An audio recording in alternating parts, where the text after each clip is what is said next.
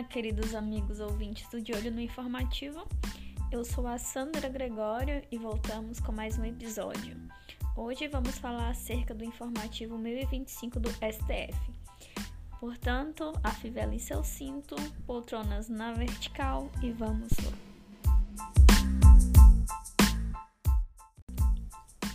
Em controle de constitucionalidade, o STF decidiu que não cabe ADI no TJ contra lei ou ato normativo municipal que viole a lei orgânica do município. No caso concreto foi o seguinte: a Constituição do Estado do Pernambuco afirmou que seria possível ajuizar DI contra lei ou ato normativo estadual ou municipal quando estivesse sendo violado algum dispositivo da lei orgânica. Além disso, também previu que se o Tribunal de Justiça declarar a inconstitucionalidade de lei em ação direta de inconstitucionalidade, controle concentrado, ele comunicará a decisão à Assembleia Legislativa, se for estadual, ou à Câmara de Vereadores, se for lei municipal.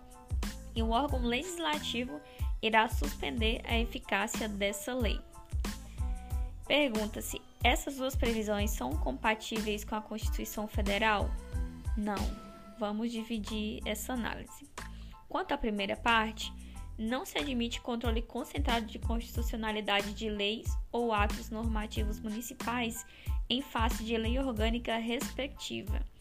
É inconstitucional a adoção de lei municipal como parâmetro de controle abstrato de constitucionalidade estadual em face de ato normativo municipal, uma vez que a Constituição Federal, no artigo 1025, parágrafo 2, estabelece como parâmetro apenas a Constituição Estadual.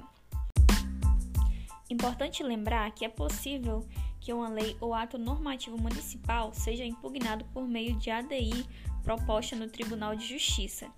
Isso porque o artigo 125, parágrafo 2 da Constituição Federal autoriza expressamente essa possibilidade contanto desde que o tema seja tratado na Constituição Estadual.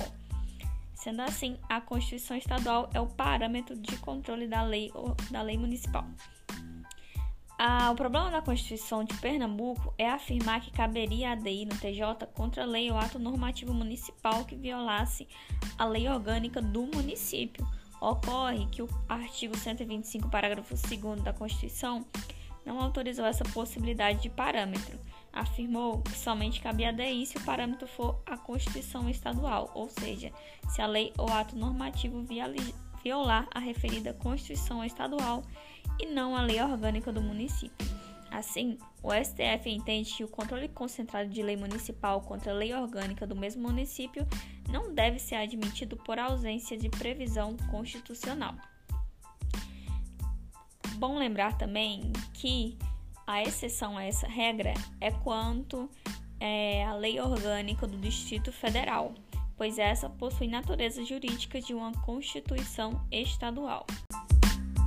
Quanto à segunda parte da Constituição do Estado do Pernambuco, a Constituição Federal estabelece no artigo 52, inciso 10, que cabe ao Senado Federal suspender a execução no todo ou em parte de lei declarada inconstitucional por decisão definitiva do Supremo Tribunal Federal. Ocorre que esse artigo é uma regra que somente vale para o controle difuso de constitucionalidade. Esse dispositivo não tem cabimento quanto à decisão decorrer de julgamento de controle concentrado, como no caso a ADI. Desse modo, a atuação do Poder Legislativo só se justifica no âmbito do controle difuso, de modo a expandir todos os efeitos de decisão dotada originalmente com eficácia entre as partes. Em suma, não compete ao Poder Legislativo de qualquer das esferas federativas suspender a eficácia de lei ou ato normativo declarado inconstitucional em controle concentrado de constitucionalidade. Em uma decisão importante, plenário do STF decidiu que os Estados-membros, no exercício de suas autonomias, podem adotar o modelo federal previsto no artigo 81, parágrafo 1 da Constituição, cuja reprodução, contudo, não é obrigatória. No caso de dupla vacância, faculta-se aos Estados-membros, ao Distrito Federal e aos municípios a definição legislativa do procedimento de escolha do mandatário político. No caso de realização de eleição direta, a previsão normativa estadual de votação nominal e aberta é compatível com a Constituição Federal de 88. No caso concreto, a lei da Bahia afirmou que se o governador e o vice-governador deixarem os cargos nos dois últimos anos de mandato, a Assembleia Legislativa deverá realizar uma eleição direta de forma nominal e aberta. Para o STF, essa lei é constitucional sob os pontos de vista formal e material. Os Estados-membros não estão sujeitos ao modelo previsto no artigo 81 da Constituição Federal, cuja reprodução não é obrigatória.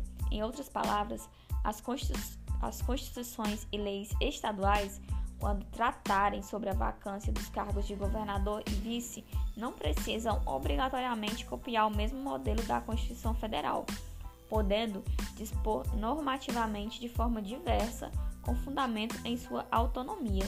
Desse modo, no caso de dupla vacância, faculta-se aos Estados-membros, ao Distrito Federal e aos municípios a definição legislativa do procedimento que será adotado para a escolha do mandatário político. A prerrogativa que os Estados-membros, o Distrito Federal e os municípios possuem para tratar sobre esse assunto não se confunde com a competência privativa da União para legislar sobre direito eleitoral. Apesar da indiscutível natureza eleitoral do procedimento de escolha do mandatário político, cujos procedimentos devem observar tanto quanto possível, os requisitos de elegibilidade e as causas de inelegibilidade em relação aos candidatos, dentre outras regras previstas na legislação eleitoral. Essa lei trata, na verdade, sobre algo mais amplo, que é a própria organização dos poderes. Em suma, no caso de realização de eleição indireta, a previsão normativa estadual de votação nominal e aberta é compatível com a Constituição Federal. Uma decisão agora que diz respeito ao Poder Judiciário. O STF decidiu que é inconstitucional a previsão de controle de qualidade a cargo do Poder Executivo para aferir os serviços públicos prestados pelo Poder Judiciário. No caso concreto, uma lei estadual previu a possibilidade de o Poder Executivo fazer o controle de qualidade da prestação de serviços públicos prestados pelo Poder Judiciário, como, por exemplo, o tempo médio de atendimento ao cidadão, quanto a de demandas judiciais, o índice de satisfação do cidadão com os serviços de justiça, a taxa de resolução das demandas de decisões por justiça em prazos inferiores a 90 dias, entre outros. Tais dispositivos da lei estadual são inconstitucionais. O STF decidiu que é inadmissível a previsão de controle de qualidade a cargo do Poder Executivo de serviços públicos prestados por órgãos do Poder Judiciário. A possibilidade de um órgão externo exercer a atividade de fiscalização das atividades do Poder Judiciário sob pena de sanção de pecúnia e controle orçamentário ofende a independência e a autonomia financeira orçamentária e administrativa do Poder Judiciário, consagrados no artigo 2 e 99 da Constituição Federal. A Constituição Federal é grande legitimadora do, me do mecanismo dos freios e contrapesos, sendo vedadas as ingerências que não derivam explícita ou implicitamente de regra ou princípio da Constituição Federal de um poder na órbita do outro. É, diante disso, também é importante lembrar a súmula 649 do STF, que também traz que é inconstitucional a criação por Constituição Estadual de um órgão de controle administrativo do Poder Judiciário, do qual participem representantes de outros poderes ou entidades. E por último, vamos de direito tributário. O STF decidiu que é constitucional a resolução do Senado Federal que fixa a alíquota de imposto sobre circulação de mercadorias e serviços, ICMS, aplicável às operações interestaduais com bens e mercadorias importadas do exterior. No caso concreto, o Senado Federal editou a Resolução número 13 de 2012, que estabeleceu alíquotas de imposto sobre operações relativas à circulação de mercadorias e sobre prestações de serviços e transportes interestadual e intermunicipal e de Comunicação, ICMS, nas operações interestaduais com bens e mercadorias importadas do exterior. Acontece que a mesa diretora da Assembleia Legislativa do Estado do Espírito Santo ajuizou a DEI contra essa resolução. Um dos argumentos seria que o Senado Federal teria extrapolado a autorização constitucional para a fixação de alíquotas interestaduais do ICMS. Entretanto, o STF não concordou com tal argumento. Para ele, a resolução do Senado foi editada objetivando superar a problemática muito particular que ficou conhecida na imprensa e especializada e na doutrina como Guerra dos Portos, em razão de alguns estados concederem benefícios às importações sem amparo no convênio que trata a Lei Complementar 24 de 75. Os estados, por meio desses benefícios, estavam reduzindo ou anulando a carga tributária do ICMS incidente sobre as importações para atrair as empresas para os seus territórios. Ocorre que essa guerra fiscal trazia efeitos nocivos para a economia do país. Portanto, em suma, é constitucional a resolução do Senado Federal que fixa a alíquota do imposto sobre circulação de mercadorias e serviços aplicável às operações interestaduais com bens e mercadoria exportados do exterior. E com isso chegamos ao fim de mais um episódio do De Olho no Informativo, com essas decisões importantes do STF nesse informativo 1025. Em breve voltaremos com mais decisões importantes dos nossos tribunais superiores. Um abraço bem forte e até a próxima.